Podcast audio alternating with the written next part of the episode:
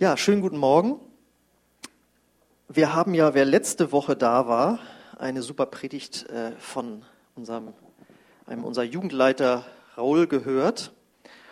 Und da hat er ja darüber gesprochen, für die, die eben jetzt nicht da sein konnten, ähm, dass wir doch unseren Fokus, so hieß die Predigt, darauf legen sollen, dass wir eine Beziehung zu Gott haben, wo er schon eine ganze Menge an uns Gutes bewirkt hat und immer noch dabei ist und uns nicht nur auf das konzentrieren sollen, was in unserem Leben noch nicht so gut läuft. Ja, gerade wenn man mit Gott lebt und ja auch gemäß seiner Gebote irgendwie leben möchte, kriegt, merkt man ja mit, das kriegt man ja mit, dass man das nicht hinbekommt und dass wir dann uns nicht selbst verdammen, sondern auf das sehen, was Gott schon getan hat und immer noch dabei ist zu tun.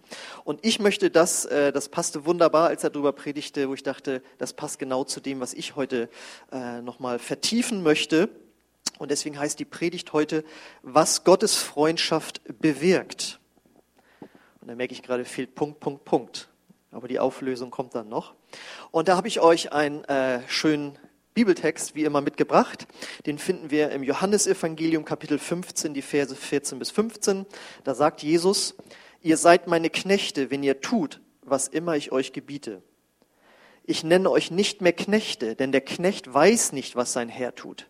Euch aber habe ich Freunde genannt, weil ich euch alles verkündet habe, was ich von meinem Vater gehört habe. So, und jetzt möchte ich am Anfang mal so einen kleinen Psychotest mit euch machen. Aber keine Angst, niemand muss sich offenbaren. Ja, ähm, es ist ja so eine Methode in der ja, Psychologie im Grunde genommen, dass man Menschen Begriffe oder Bilder vorlegt, meinetwegen auch Zeichnungen, und sie sollen spontan sagen, was sie da drin sehen oder was sie dabei empfinden, wenn sie diese Begriffe hören. Und an dem, was du spontan von dir gibst, kommt eine ganze Menge raus, was tief in deinem Herzen drin ist. Also mache ich mal kurz, aber ihr müsst nichts sagen. Es ist für einen Selbsttest, sozusagen ein Psychoselbsttest. Was ist deine spontane Reaktion so in deinem Herzen, wenn du folgende Begriffe hörst? Gehorsam, Unterordnung, Pflichterfüllung, Dienen, Gebote beziehungsweise Gesetz Gott, Gesetze Gottes halten und Knecht sein. So, das jetzt mal gucken können und äh, was bei dir so abging. Und ich behaupte mal, wenn ich jetzt heute nur über diese Begriffe predigen würde, also ich will euch mal richtig erklären, wie so Gehorsam abläuft und so weiter, dann würdet ihr jetzt wahrscheinlich denken, so dass, also das hat jetzt nicht so gleich so was Positives bei mir ausgelöst. Das hat jetzt nicht sofort Hurra in mir äh, geschrien. Das löst doch, glaube ich, eher so ein bisschen Abwehr aus bei einem Menschen. Es wird mit Druck assoziiert oder vielleicht sogar Angst vor Menschen oder eben Gott. Und jetzt machen wir mal kurz noch so einen kleinen äh, Test bei uns selbst. Jetzt drehen wir das Ganze mal um. Jetzt beziehen wir das nicht auf uns, diese Begriffe, sondern auf andere. Und auf einmal wirst du merken, dass diese Begriffe, die gerade bei dir noch was Negatives ausgelöst haben, wenn du es auf andere überträgst, dass du das total super findest. Denn ist es nicht so, dass Eltern sich, Raul hat das letztes Mal auch erwähnt, doch manches Mal wünschen, dass die Kinder gehorsam wären? Ist es nicht so, dass es eine gute Sache ist, der mancher Lehrer wird mir hier, oder alle Lehrer werden mir beipflichten, wenn sich die Schüler in einer Klasse dem Lehrer unterordnen? Möchten wir nicht alle von einem Polizisten, dass er seine Pflicht erfüllt? Das kann sonst nämlich tödlich enden für den einen oder anderen, wenn er nicht seine Pflicht erfüllt. Finden wir es nicht klasse, wenn Krankenschwestern von ganzem Herzen ihren Patienten dienen. Und ich denke, wir sind uns alle einig, wenn alle Terroristen dieser Welt sich an die Gebote oder die Gesetze Gottes halten würden, unseres Gottes, dass das eine tolle und klasse Sache wäre? Und zum Schluss der Gutsherr, der einen Knecht angestellt hat. Und ein Knecht ist ja einfach nur ein Arbeiter in einem landwirtschaftlichen Betrieb. Das findet er doch klasse. Er, er sagt, ich bezahle den ja auch und er macht einfach Arbeit für mich. Das ist einfach eine gute Sache. Also merkt ihr das? Die gleichen Begriffe, einmal auf uns selbst bezogen, lösen eher was Negatives aus. Wenn wir es aber auf andere Personen anwenden, sind das eigentlich ganz tolle Begriffe. Das sind positive, gute Begriffe. Oder? So interessant, oder? Und zu dieser Erkenntnis ist auch der Apostel Paulus gelangt, nämlich äh, im Römerbrief, als er sich zum Gesetz Gottes äußert. Und äh, da gucken wir nicht mal rein, das steht im Römer Kapitel 7, Vers 14. Da sagt er, es steht außer Frage, das Gesetz ist geistlich, also gut.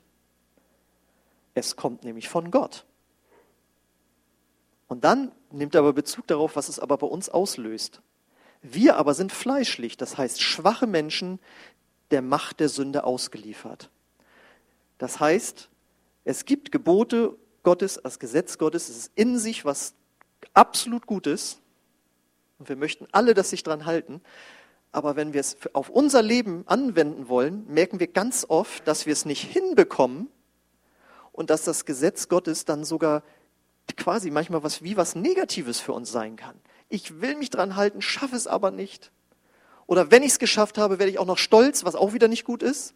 Und darüber hat Raul ja letztes Mal auch was gesagt. So, und jetzt ist das Schöne, um aus diesem, sag ich mal, Dilemma rauszukommen, hat Gott sich etwas ausgedacht, nämlich die Freundschaft zu ihm, die Freundschaft zu Gott, die Freundschaft zu Jesus bewirkt unseren freudigen Gehorsam und auch die Fähigkeit, so zu leben, wie Gott es möchte.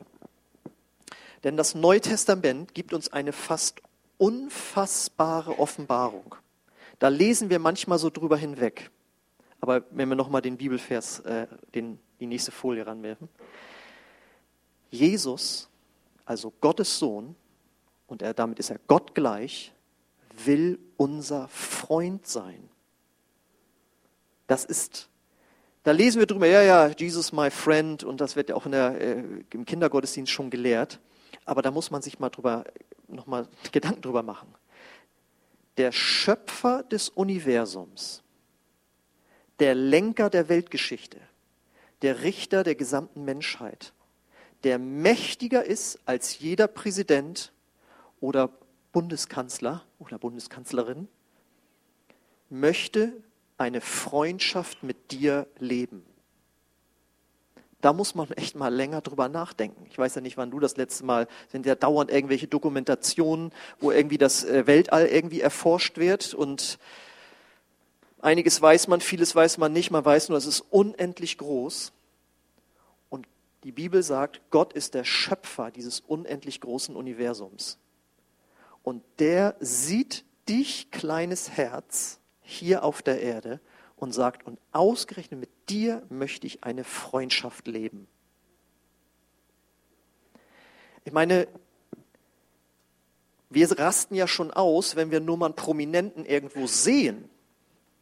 Ja? Ich weiß noch, wie ich vor 25 Jahren mal in Kalifornien war und dann saßen wir da in so einer, im, beim Fatburger, so hieß das Ding.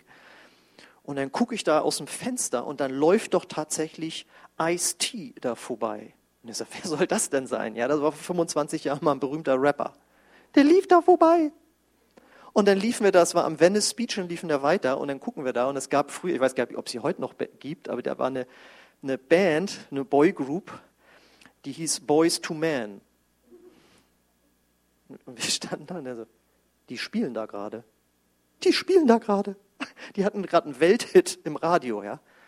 Und ich weiß nicht, ob du schon mal irgendwelche Prominenten getroffen hast. Ich war schon über die Maßen beglückt, als ich mal auf der Autobahn äh, von hier nach Kiel fuhr und kurz vorm Hamburger Elbtunnel werde ich von so einer Wagenkolonne ab, äh, überholt, die super schnell fuhr und vorne waren so Deutschlandflaggen dran, ist doch tatsächlich der Bundespräsident an mir vorbeigefahren.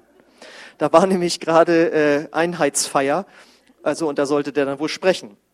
Und jetzt stell dir mal vor, also wir würden ja, du wirst einen Prominenten treffen, dann darf ich mal ein Selfie machen und dann bist, schickst das überall rum, ich habe den und den getroffen, aber jetzt setze noch einen drauf. Hier, wie würdest du dich fühlen, wenn du hier so lässig sitzen würdest, sagen, ja, ich kenne übrigens Angela Merkel persönlich und ich kenne die noch aus früheren Tagen, so, wir sind alte Freunde. das würdest du jedem irgendwo stecken. So, ja, die kenne ich persönlich. Ich hab, jetzt hat sie nicht mehr so viel Zeit für mich, hatte viel zu tun, so als Bundeskanzlerin, aber ab und zu hören wir mal was voneinander. Das würdest du jedem erzählen. Du wärst so stolz darauf, dass du mit der Bundeskanzlerin der Bundesrepublik Deutschland befreundet wärst. So, und das war jetzt nur mal so als Gedankenanregung. Und jetzt kommt dein Schöpfer, der Schöpfer der gesamten Menschheit, der über allem steht. Und der sagt, ich möchte mit dir befreundet sein. Also da muss man mal drüber nachdenken, was das äh, bedeutet, denn dort steht, ihr seid meine Freunde, wenn ihr tut, was immer ich euch gebiete. Und diese Freundschaftsbeziehung, das ist ja wirklich ganz was Besonderes. Das finden wir im Alt, also das sagt er ja zu all seinen Jüngern und dazu gehören wir ja auch. Diese Freundschaftsbeziehung, dass Gott seinem Geschöpf die Freundschaft anbietet, finden wir zum Beispiel im Alten Testament nur ein paar Mal. Zwei, dreimal eigentlich nur. Und hier wird es uns allen angeboten, wenn wir zu Jesus gehören. Manche lesen das ja sofort negativ, wenn ihr, wenn ihr tut, was ich gebiete. Ich habe es gerade nicht getan, bin ich jetzt nicht mehr befreundet? Nein, damit ist natürlich gemeint, wenn wir uns zu Jesus grundsätzlich bekehrt haben, wenn wir sagen, Jesus, ich möchte deinen Willen tun, ähm, dann können wir alle sein Freund werden. Aber im Alten Testament ist es noch nicht mal eine Handvoll Menschen, die das von sich sagen konnten. Oder wo Gott sagte, das ist mein Freund. Das ist also ein Riesenvorrecht. Wir lesen nämlich zuerst, dass zum ersten Mal über Mose, den Führer des Volkes Israel, äh, da gab es das sogenannte Zelt der Begegnung. Das wurde in der Wüste aufgebaut und da kam dann Gott mit seiner Gegenwart rein und Mose durfte dann da reingehen in dieses Zelt. Und da lesen wir, der Herr, in 2. Mose Kapitel 33, Vers 11, der Herr sprach mit Mose von Angesicht zu Angesicht, wie einer, der mit seinem Freund redet. Danach kehrte Mose wieder ins Lager zurück, doch ein junger Mann namens Josua, ein Sohn, ein Sohn Nuns, verließ das Zelt der Begegnung nie. Und ich weiß noch, wie ich das, als ich vor 25 Jahren Christ wurde und das das erste Mal gelesen habe, dass ich total fasziniert war diese Vorstellung, da ist dieser Gott Abrahams, Isaaks und Jakobs, genannt der Heilige Israels, dem Tieropfer dargebracht wurden in einer Riesenmenge. Ja, jeder, der gesündigt hatte und regelmäßig wurden Tieropfer gebracht. Der die Gebote, die zehn Gebote auf dem Berg Sinai gebracht hat, ich habe das jetzt gerade noch mal wieder gelesen. Da heißt es, das Volk Israel durfte den Berg nicht berühren, sonst musste wer das getan hätte, hätte getötet werden müssen. Kein Tier durfte den Berg berühren in dem Moment, wo Gott runterkam. Und dann heißt es, da kam Feuer und Blitz oben und Wolken, wie bei so einem Vulkanausbruch. Gott kommt von oben runter und ähm, das habe ich mir so vorgestellt. Und dann heißt es, und dann fing, äh, äh fing Widderhörner an zu blasen.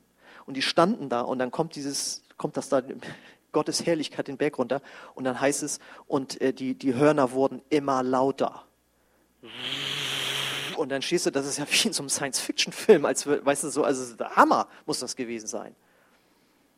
Ja, oder es heißt, wenn das Volk Israel aufbrach und weiterzog, dann äh, wurden sie von einer Feuersäule geleitet. Ich habe schon mal so ein ein Feuertornado gesehen, hatte mal jemand mit seinem Handy gefilmt, so, weil man ja denkt, so, ja, wie soll das denn, also solche Phänomene gibt es ja, die kannst du ja beobachten. Jetzt war es aber kein äh, natürlich entstandener Tornado, sondern es war, Gott hat sich in einer Feuersäule gezeigt. Kannst du dir vorstellen, wie das ausgesehen hat, wenn sie nachts losgezogen sind und dann da die Feuersäule hochzog und die dann gelaufen sind. Das muss der Hammer sein. Und dieser Gott spricht jetzt im Zelt der Begegnung mit Mose wie zu einem Freund. da wäre ich mit schlotternden Knien reingegangen, ja. Was für eine Formulierung. Er sprach mit ihm, wie man mit einem Freund redet. Dann lesen wir als zweites über Abraham, der sogenannte Erzvater Israels, in Jesaja 41,8. Doch was dich betrifft, Israel, mein Diener Jakob, mein Auserwählter, du Nachkomme meines Freundes Abraham.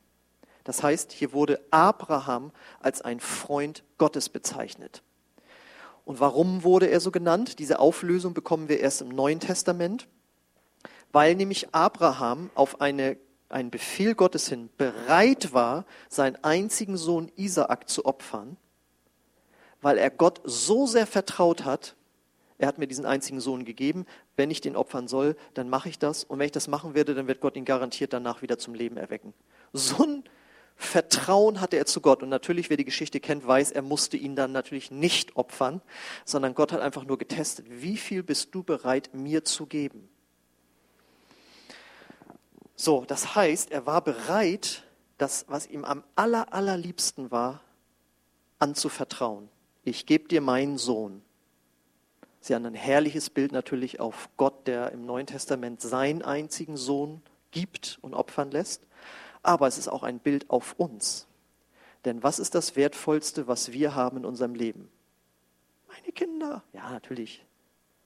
Aber das Wertvollste, was du hast, ist dein Leben.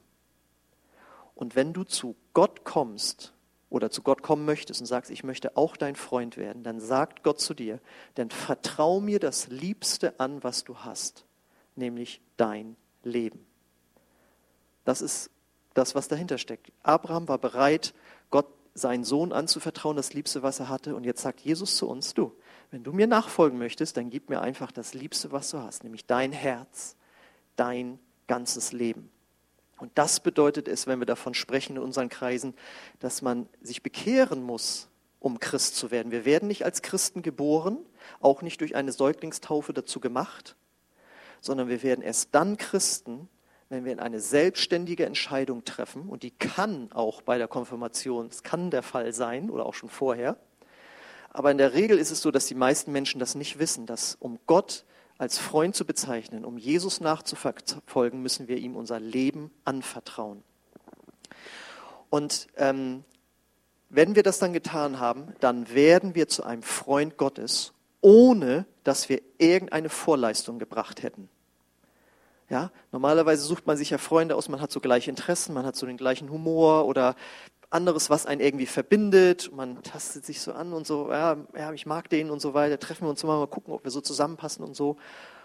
Und Gott hat es so gemacht, dass er jedem Menschen seine Hand reicht und sagt, egal wie du drauf bist und egal was du schon alles falsch gemacht hast, wenn du dein altes Leben hinter dich lässt und daran glaubst, dass ich für deine Sünden am Kreuz gestorben bin. Das kannst du dir richtig vorstellen. Jesus hängt am Kreuz und als würde er dir die Hand, die durchbohrte Hand hinstrecken und sagen, egal wie du drauf bist, wenn du auf mich vertraust, dann nehme ich dich als Freund an. Das ist schon mal genial. Ohne Ansehen der Person.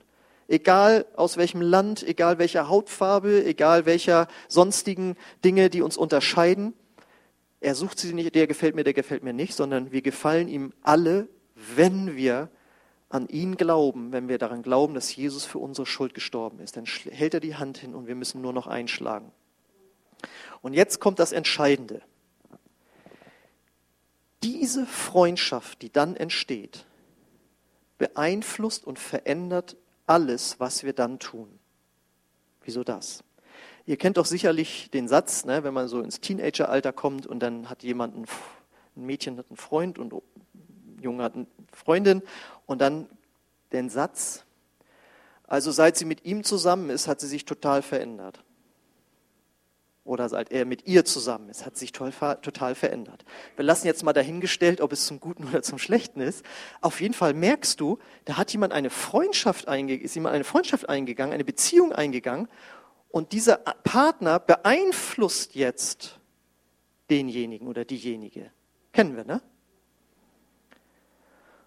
Oder äh, worauf Eltern achten sollten im Teenageralter, welche Freunde hat mein Sohn oder meine Tochter? Also jetzt nicht Partnerschaft, Beziehung, sondern einfach die Peer Group, wie man so sagt.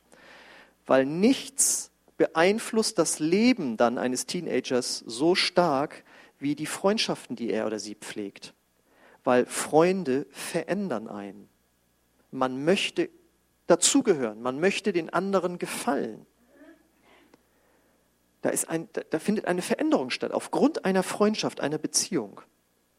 Und wer verheiratet ist, weiß, es ist noch stärker. Man weiß irgendwann genau, das sind so die Sachen, die kommen jetzt nicht so gut an, wenn ich die sage oder gekauft habe oder gemacht habe. Ähm, und ich will ja jetzt auch keinen Streit. Und vor allen Dingen möchte ich, dass es hier harmonisch läuft und dass wir uns gut verstehen und ich möchte ihm oder ihr auch gefallen. Ja, so läuft eine Ehe, wenn es gut läuft. Man möchte dem Partner gefallen. Und jetzt kommt das große Wort. Man hat gelernt, Rücksicht zu nehmen auf die Bedürfnisse und Wünsche des Partners. Also ihr merkt, eine Beziehung, die man im Leben hat, verändert das Leben.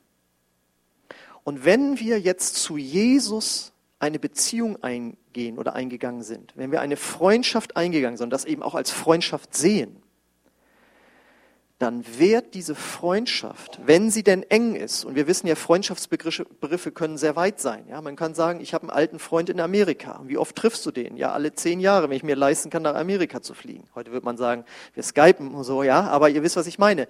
Freundschaftsbegriffe können sehr weit sein. Ich rede jetzt hier von einer engen Freundschaft, wo man sich wirklich von Herz zu Herz austauscht. Wenn wir diese Art von Freundschaft mit Jesus leben, dann wird sie uns verändern. Und er wird uns so verändern, dass wir sagen, und Jesus, ich möchte dir gefallen. Ich möchte wissen, was dich interessiert, was du über diese und jene Dinge denkst. Und nicht durch Manipulation, Druck, Angst oder Stress, sondern einfach aufgrund einer guten, liebevollen Freundschaft, die man lebt. Und das ist der Satz. Gottes Freundschaft bewirkt, freudigen Gehorsam bei uns. Kennt vielleicht das Lied ein, ein, ein, Freund, ein guter Freund, das ist das Schönste, was es gibt auf der Welt. Und da muss man ja mal fragen, ja, äh, wieso überhaupt? Wenn es ein guter Freund ist, dann ist es jemand, der hört zu, der versteht einen, der hilft einem, der unterstützt einen, der vergibt einem, der lacht mit einem, man hat gemeinsame Interessen, ja, das ist das, was eine Freundschaft ausmacht. Und eine Freundschaft unterscheidet sich in der Regel fundamental zu einem äh, Verhältnis, das man zu einem Chef hat. Natürlich gibt es auch Betriebe, wo man sagt, äh, bin, wir sind mit dem Chef befreundet oder so, aber in der Regel ist da ja ein Dienstverhältnis da. Und das ist schon von einer gewissen Distanz auch geprägt, weil der eine ist halt der Chef und der andere ist der Angestellte. Ein Chef ist nicht in der Regel wie ein Freund, wo man auf Augenhöhe versucht abzuspüren, was gefällt dem anderen nicht, sondern ein Chef sagt, so und so hätte ich das gerne und so und so läuft das hier und machen Sie mal dies oder machen Sie mal das. Ja, es kommt immer, der Ton macht die Musik, aber da ist eben schon eine Abhängigkeit da. Und jetzt bringt ja Jesus, wenn wir nochmal die nächste Folie machen, ähm, da bringt er jetzt diesen Begriff des Knechtes rein. Und dann im Grunde genommen ja auch den, den des Herrn. Und damals hat ein Herr dem Knecht einfach irgendwelche Befehle gegeben. Wir sind jetzt ja hier so eine aufgeklärte Gesellschaft, da möchte der Angestellte erstmal wissen, warum soll ich das machen? Äh, manche Chefs erklären das, welchen Sinn das hat. Aber eins kann ich euch sagen, damals war das nicht so. Damals hat der Herr gesagt, so, und du räumst das noch da hinten weg und da muss das noch gemacht werden und dann machst du auch noch das. Und am Ende machst du noch das und dann noch den Tipp und mach nicht zu lang, aber sieh zu, dass alles fertig wird. Ne? genau. Und Jesus sagt jetzt in Johannes 15, 15, ich nenne euch nicht mehr Knechte, denn der Knecht weiß nicht, was, der Herr, was sein Herr tut. Euch aber habe ich Freunde genannt, weil ich euch alles verkündet habe, was ich von meinem Vater gehört habe er, er, er bringt es in einen Gegensatz. Er sagt, ich bin nicht wie ein Gutsherr, der über den Knecht verfügen kann, vielleicht ist das sogar ein Leibeigener, also ein Sklave, sondern er sagt, so gehe ich nicht mit euch um. Das ist jetzt für den einen oder anderen hier vielleicht eine Offenbarung. Jesus sozusagen distanziert sich davon, sagt, so bin ich nicht mit euch sondern ich bin euer Freund. Und er belegt das damit, dass er sagt, denn der Knecht weiß nicht, was sein Herr tut. Euch aber habe ich Freund genannt, jetzt kommt's, weil ich euch alles verkündet habe, was ich von meinem Vater gehört habe. Das musst du dir mal vorstellen. Jesus hat seinen Freunden, den Jüngern, verraten, was Gott, der Allmächtige, von dem wir jetzt öfters gehört haben, ihm gesagt hat. Das kann man eigentlich nur so vergleichen. Stell dir mal vor, wenn wir wieder bei Angela Merkel jetzt sind, unabhängig von, ob du die magst oder nicht. Nicht nur, dass du krass stolz wärst, wenn du mit ihr befreundet wärst, sondern jetzt kommt noch was dazu, sondern dann sagst du auch noch, und die erzählt mir manchmal die geheimsten Sachen, was die im Bundeskanzleramt beschließen. Und dann denkst du natürlich erstmal, das geht nicht, das ist Dienstgeheimnis verraten, aber wir nehmen jetzt mal nur dieses Bild, ja. Ich weiß ja gar nicht, was sie ihrem Ehemann zum Beispiel verrät, ja. Aber stell dir vor, im Bundeskanzleramt werden Sachen besprochen und du sitzt hier in Lienthal und deine gute Freundin erzählt dir das.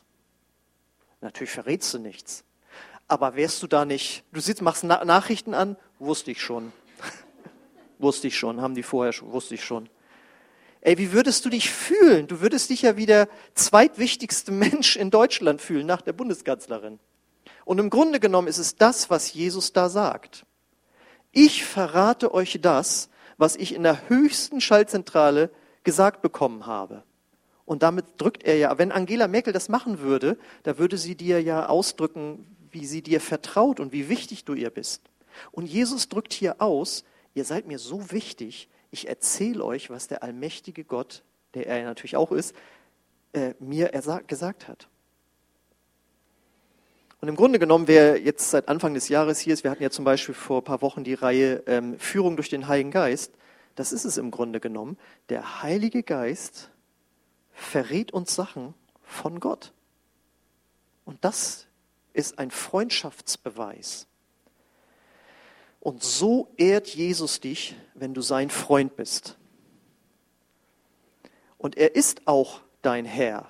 Er gibt auch Anweisungen, Gebote, Dienste, Pflichten, aber anders als ein Herr auf einem Gutshof mit seinem Knecht umgeht. Anders als ein Gesetz, das niedergeschrieben wurde und das so Gesetzblatt, na jetzt muss ich mich an das und das noch halten. Sondern, das ist jetzt das Entscheidende, jetzt kommt der entscheidende Satz von der ganzen Predigt, er vermittelt dir, jetzt denk wieder an den Psychotest am Anfang, Gebote, Pflichten, Unterordnung, Gehorsam, Knecht, alles so weiter, er vermittelt es dir, wie ein Freund es seinem Freunde vermittelt. Er vermittelt es dir, wie ein guter Vater seinem Sohn oder seiner Tochter es sagt. Stell dir mal vor, dein geliebter Vater ist krank, mit dem du ein richtig gutes Verhältnis hast, ja, und er liegt krank ähm, da irgendwo. Und er sagt, könntest du für mich einkaufen gehen? Da würdest du wohl kaum sagen, ich halte das nicht mehr aus. Immer müssen, müssen, müssen. So ein Druck, der, der hier herrscht. Oh Mann, ich leide unter meinem Glauben. Nein, du machst das natürlich gerne, weil du deinen Vater ja liebst. Und wenn Gott der Vater oder eben Jesus zu dir sagt, mach dieses oder jenes, dann sagst du nicht müssen, müssen, müssen, sondern sagst du ja, oh, super gerne. Super gerne mache ich das. Oder wenn du ein Problem hattest mit einem Freund, dann willst du dich ja gerne versöhnen.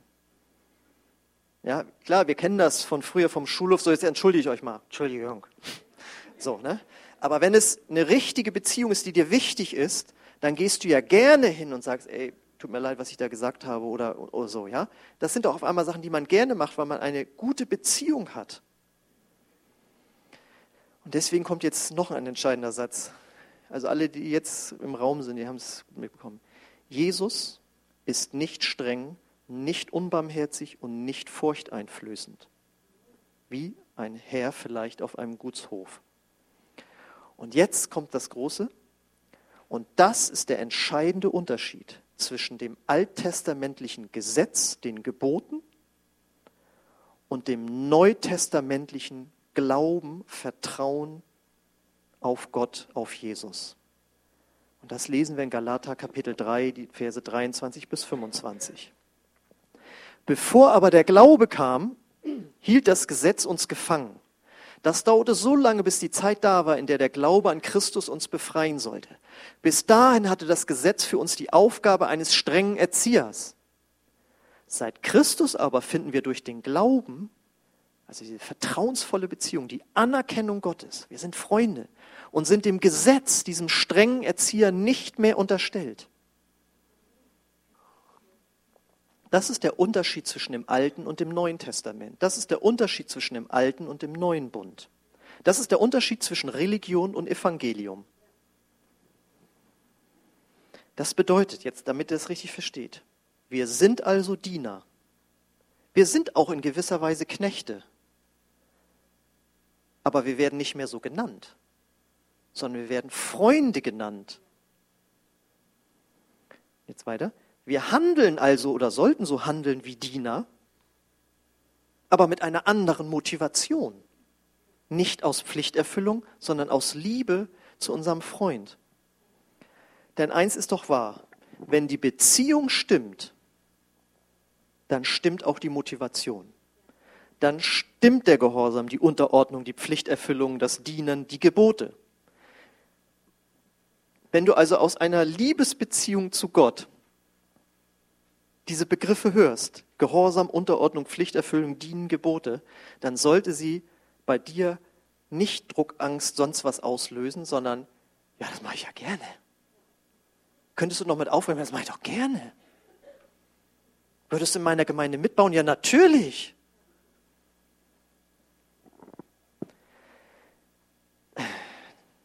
Gott legt uns seine Wünsche aufs Herz, und jetzt kommt's, und dann gibt er auch noch die Kraft, sie zu halten oder sie auszuführen. Und das bedeutet für dich als kleiner Selbsttest wieder mal, Psychotest, es kommen wieder ein paar Begriffe. Wenn also folgende Begriffe bei dir Stress auslösen, dann lebst du immer noch wie ein Knecht und nicht wie ein Freund. Also jetzt kommt's. Beten, fasten, evangelisieren, mitarbeiten, spenden. Ja, weil manche Christen sind so. Wenn ich sage, ich möchte heute mal über diese Begriffe äh, predigen, ach du meine Güte. Aber wenn du eine Liebesbeziehung du sagst, du, ja, gerne, was kann ich da noch lernen? Was kann ich da noch über Beten, Fasten, Spenden, Mitarbeiten noch lernen? Ich möchte es ja so gerne hören. Versteht ihr? Hat mich hier irgendjemand verstanden? Ja, ne?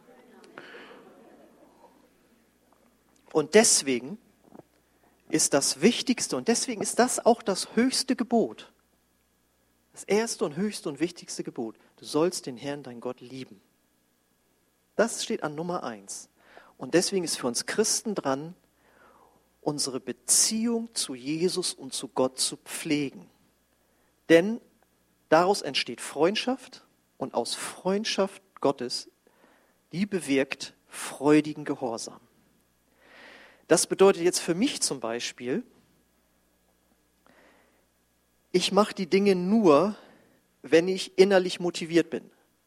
Aha, so siehst du also deinen Dienst. Nein, natürlich mache ich hier auch mal Sachen, die mir, ne? ich meine jetzt meine, mein, mein christliches Leben. Ich will die Dinge tun und wenn ich in mir Widerwillen spüre und Unlust und Druck und all diese Dinge, dann zwinge ich mich nicht, sondern das ist jetzt ein Geheimnis aus meinem Leben, dann hole ich mir Motivation und Kraft aus der Beziehung zu Gott und die geschieht auch manchmal, indem Gott zum Beispiel bestimmte Predigten oder Bücher oder so benutzt. Also wenn ich, ich hatte mal eine Phase in meinem Leben, da war ich so frustriert davon, dass ich so vielen Menschen von Jesus erzählt habe und keiner ist darauf eingestiegen. Ja, ich habe ja früher ähm, Evangelisation in Diskotheken veranstaltet. Und ich weiß noch, wie äh, wir hatten das Thema, heilt Jesus heute noch? Und dann gingen wir zum vorbereitenden Gebet und ich dachte, eine halbe Stunde vorher, wenn ich jetzt hier um die Ecke komme, oh, das ist ja wie bei Jesus dann. Das Thema interessiert ja jeden und die sind ja auch, die meisten sind ja auch irgendwie krank und die wollen das ja sehen und das ist ja so stark. Und dann komme ich um die Ecke und der Raum ist pickepacke voll, denke ich. Und dann komme ich um die Ecke und dann war das also jetzt nicht so berühmt. Wie viele und ich so, das gibt's doch nicht. Jetzt macht das schon wie Jesus und so. Und so hatte ich viele Erlebnisse und äh, ich war frustriert und so weiter und ich hatte keine Lust. Und dann hat Gott mir, ich war wirklich demotiviert und dann hat Gott mir eine Predigt geschenkt von dem leider jetzt verstorbenen Reinhard Bonke. Die hat er in Australien in der Hillsong-Kirche gehalten. Ich lieg da auf meinem Sofa. Damals hatte ich noch kein iPad, sondern musste ich den so aufgeklappt da vor mir liegen haben. Und dann habe ich mir diese Predigt auf, reingezogen. Und dann hat er gepredigt, wie er in Afrika von Staatsleuten die Türen geöffnet bekommen hat, um in Land Evangelisation abzuhalten. Und das war so gesalbt, wie wir sagen. Da war so die Kraft Gottes drauf, dass floss da nur so raus und dann war die Predigt zu Ende und ich war wieder on fire und ich sagte, jetzt müssen wir aber wieder los. Ja, müssen. Ja, ich wollte los. Verstehst du das? Oder wenn es um, um Fasten geht, da haben wir ja alle, ich auch, am allerwenigsten Lust drauf. Dann motiviere ich mich, indem ich ein Buch lese, wo jemand gefastet hat und ihn das gesegnet hat. Versteht ihr, was ich meine? Gott arbeitet über Motivation. Ja? Und natürlich gibt es auch Phasen, da müssen wir uns mal durchquälen. Ja? Ich kann nicht jeden Tag sagen, dass ich immer motiviert bin, stille Zeit zu machen. Aber ich weiß, wenn ich das nicht als regelmäßige Gewohnheit habe in meinem Leben, dann leidet meine Beziehung zu Gott und dann habe ich nicht mehr so viel Lust und Kraft, seinen Willen zu tun. Ja, ach so hast du das gemeint. Ja, so hatte ich das gemeint. Und deswegen gilt es für dich zu erforschen in der Bibel, was Jesus unter Freundschaft versteht, wie er sich als Freund verhalten hat. Nimm mal zum Beispiel Petrus, der ihn dreimal verleugnet hat. Und er rennt ihm her und sagt Petrus Bescheid und dann vergibt er ihm und er geht mit ihm so gnädig um. Es ist fantastisch. So, und das bedeutet, wenn du das jetzt alles glaubst, was ich gesagt habe, und Jesus als Freund neu annimmst, dann wärst du ein freudiger Christ mit Ausstrahlung, der nicht zusammenzuckt, wenn er irgendwo mal in der Bibel oder irgendwo in der Predigt mal hört, man sollte, man müsste auch. Versteht ihr? Und jetzt darf das Lobpreisteam schon mal ganz begeistert auch nach vorne kommen. Also ich fasse zusammen. Jesus Christus möchte eine Freundschaft zu uns leben, die freudigen Gehorsam ihm gegenüber bewirkt. Und deswegen ist die Frage an dich, hast du irgendwelche Probleme mit Gottes Geboten? Dann studiere seine Liebe für dich und proklamiere für dich selbst, ich bin dein Freund Jesus. Oder sagst den anderen, ich bin sein Freund. Berühre du mein Herz. Zeig mir, wie du es meinst, wenn du in der Bibel bestimmte Sachen hast reinschreiben lassen. Und ich möchte mich natürlich auch an alle die wenden, die schon mal mit Jesus befreundet waren, sag ich mal, und die irgendwie aus dieser Freundschaft rausgegangen sind. Vielleicht, weil sie die Bibel falsch gelesen haben, indem sie alles nur als religiöses Gesetzeswerk interpretiert haben und heute verstanden haben, ach so, das hatte Jesus gar nicht so gemeint. Ach so, aber dann sollte ich auch gucken, wie ich ihm alles geben kann, dass wir wirklich eine Freundschaft so auf Augenhöhe leben und nicht, ich halte alles zurück. Ja, ja ich bin schon mit dir befreundet, aber ich habe hier noch ganz viele Lebensbereiche, da möchte ich nicht, dass du reinguckst. Das ist schwierig. Eine Freundschaft bedeutet, sich zu öffnen und du solltest dich öffnen für Jesus und dann wird er dein Herz berühren. Und natürlich möchte ich auch fragen, ist, wenn du heute hier bist, Jesus überhaupt schon dein Freund? Hast du jemals die geöffnete Hand genommen und hast da eingeschlagen und gesagt, ja, Jesus, ich möchte dir nachfolgen, ich gebe dir mein ganzes Leben, vergib mir meine Schuld, die auch in mein Leben reingekommen ist, denn es gibt keinen Menschen, der ohne Sünde wäre. Jeder von uns hat sich schon verfehlt. Aber wenn du das äh, noch nicht getan hast und sagst, ja, ich kann auch erkennen, auch ich habe mich verfehlt gegen Gott, gegen Menschen, gegen mich selbst, und Gott will mir vergeben, dann sage ich ja dazu und dann gebe ich ihm mein ganzes Leben und ich halte nichts zurück. Wenn du das möchtest, dann möchte ich dir die Chance geben, heute Jesus als Freund in dein Leben aufzunehmen. Und das möchte ich machen, indem wir gemeinsam beten und ich lade euch ein, aufzustehen. Und ich möchte gern für euch beten und dann, wenn du dich dann entscheiden möchtest, Jesus nachzufolgen, dann darfst du heute eine Entscheidung treffen und ähm, Ja sagen zu ihm und mitbeten. Aber ich möchte euch erst segnen, dass ihr diese Botschaft wirklich so ganz in, im Herzen versteht. Vater im Himmel, ich danke dir für dein Wort und ich danke dir, Jesus, dass du diese revolutionären Sätze geschrieben hast, dass du unser Freund sein möchtest. Und ich bete, dass uns das noch lange nachgeht, dass wir das nicht vergessen und dass das unser ganzes Christsein bestimmen soll. Danke, Vater, für dieses Geschenk deines Wortes. Danke, Vater, für Jesus, der für uns gestorben ist. Danke, Vater, für den Heiligen Geist, der dann sogar in uns leben will und uns die Kraft schenken will, so zu leben, wie es dir gefällt. Das ist alles so genial ausgedacht. Und danke, Herr Jesus, dass du für uns gestorben bist. Und wann immer wir versagen, wir können alles zu dir bringen. Und wir fallen nicht irgendwie raus bei dir und müssen dann wieder neu einsteigen, sondern du vergibst. Du hast alles getragen am Kreuz. Ich danke dir dafür. Halleluja. Und so möchte ich dich fragen, wenn du heute hier bist und Jesus nachfolgen möchtest oder zu Jesus zurückkehren möchtest, dann lade ich dich ein, dass wir jetzt gemeinsam ein Gebet sprechen, wo du das zum Ausdruck bringen kannst. Und ich möchte das Satz für Satz vorbeten. Und wenn das deinem Herzenswunsch entspricht, ein Freund Gottes zu werden, dann sprich es einfach mit. Und ich möchte dich einfach herausfordern, vor der sichtbaren und unsichtbaren Welt, wie wir sagen, dort diese Entscheidung zu treffen. Und während wir mal alle unsere Augen schließen, möchte ich dich fragen, wenn du heute Morgen hier bist und zu Jesus kommen möchtest oder zu ihm zurückkommen möchtest, dann heb einfach mal deine Hand als äußeres Zeichen, dass du innerlich diese Entscheidung treffen möchtest. Wer ist heute Morgen hier, der zu Jesus diese Freundschaft eingehen möchte oder zurückkehren möchte? Wenn dich das betrifft, heb einfach kurz die Hand. Gott sieht es und ich kann das auch sehen. Danke. Ist noch jemand da, der diesen Schritt gehen möchte? Heb einfach kurz deine Hand und Gott sieht das und wir werden beten und Jesus wird in dein Herz kommen. Okay, dann lass uns gemeinsam beten. Und wenn es deinem Herzen entspricht, dann betest du es Satz für Satz mit. Jesus, ich komme jetzt zu dir. Und ich will dein Freund sein. Ich gebe dir mein ganzes Leben. Vergib mir meine Schuld und komm du in mein Herz. Danke, dass du mich jetzt angenommen hast. Amen. Amen. Wir verabschieden uns von unseren Livestream-Zuschauern und hören jetzt noch ein Lied, wo wir Jesus unsere Liebe ausdrücken können.